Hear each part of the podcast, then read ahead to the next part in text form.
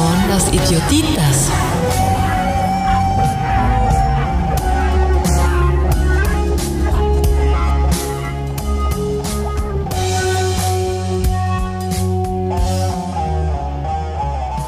Hablemos de una banda que se convirtió en un ícono del rock, Guns N' Roses. Su historia es una montaña rusa de éxitos, excesos y controversias. Pero en medio de todas las historias que rodean a esta banda, hay un capítulo que parece sacado de una novela de misterio. A principios de la década de 1990, Guns N' Roses se encontraba en la cima del mundo. Habían lanzado álbumes exitosos como el Appetite for Destruction, Lies o el álbum doble de Use Your Illusion, y videos millonarios como la denominada Trilogía de la Ilusión, llenando estadios y conquistando a una legión de fanáticos. Pero algunas canciones como It's So Easy, I Used to Love Her, Anything Goes o Back of Beach habían sido consideradas con un tinte sexista por los críticos de la época. Pero esto y todos los incidentes de riñas en los conciertos abonaba esta imagen de ser la banda más peligrosa del planeta.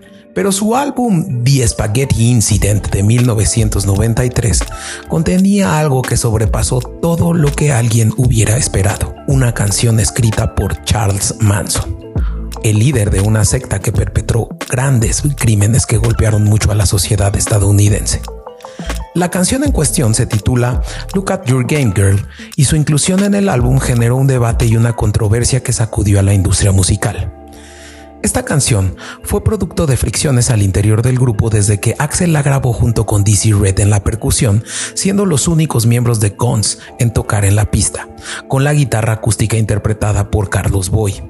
El vocalista la propuso por primera vez como una selección para el nuevo álbum y el resto del grupo aceptó a regañadientes incluir la canción, solo si permanecía sin que se reconociera la autoría del líder de la secta y sin hacer comentarios de esta en la prensa o en las entrevistas. Como resultado, la composición de Manson aparece sin acreditar autor en la última pista del álbum junto con la canción I Don't Care About You después de un silencio de 12 segundos.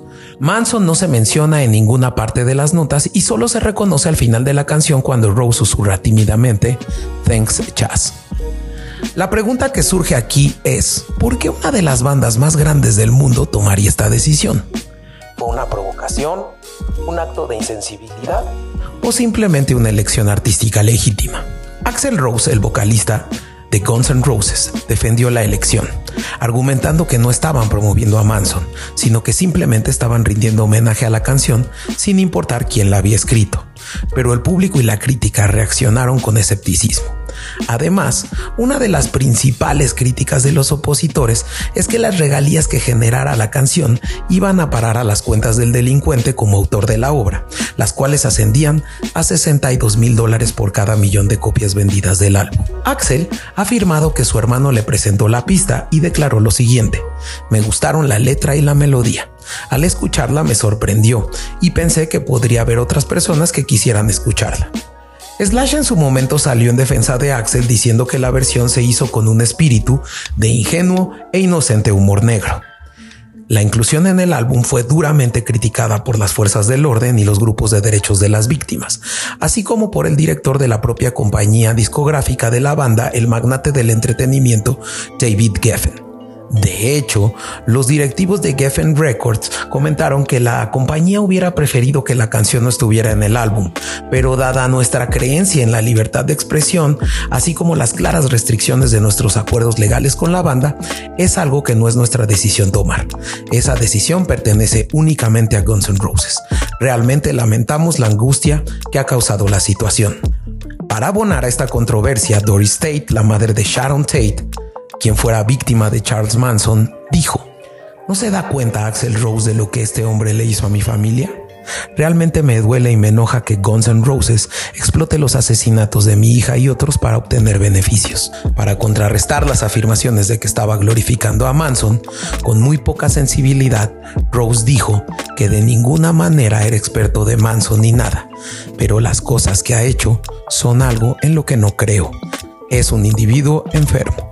Para resolver esta situación, las regalías fueron asignadas a Bartek Frikowski, hijo de Wojciech Frikowski, quien fue una de las cinco víctimas encontradas atadas, apuñaladas y golpeadas hasta la muerte el 9 de agosto de 1969, luego de una ola de crímenes en Benedict Canyon planeada por el líder de la secta.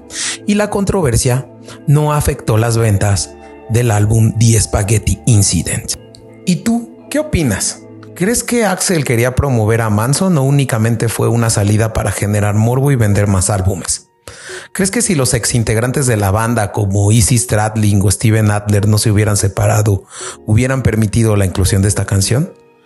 Para más historias como esta, escucha el episodio completo de Cultivando Ideotas en el que exploraremos en detalle la historia de Guns N' Roses, desde sus humildes comienzos en Los Ángeles hasta su estatus como íconos del rock. Descubrirás cómo su música y su actitud desafiante cambiaron la industria para siempre. Te prometemos una experiencia que te mantendrá intrigado y entretenido. Y síguenos en las principales plataformas de reproducción y no olvides darle clic a la campanita para estar al tanto de los nuevos episodios.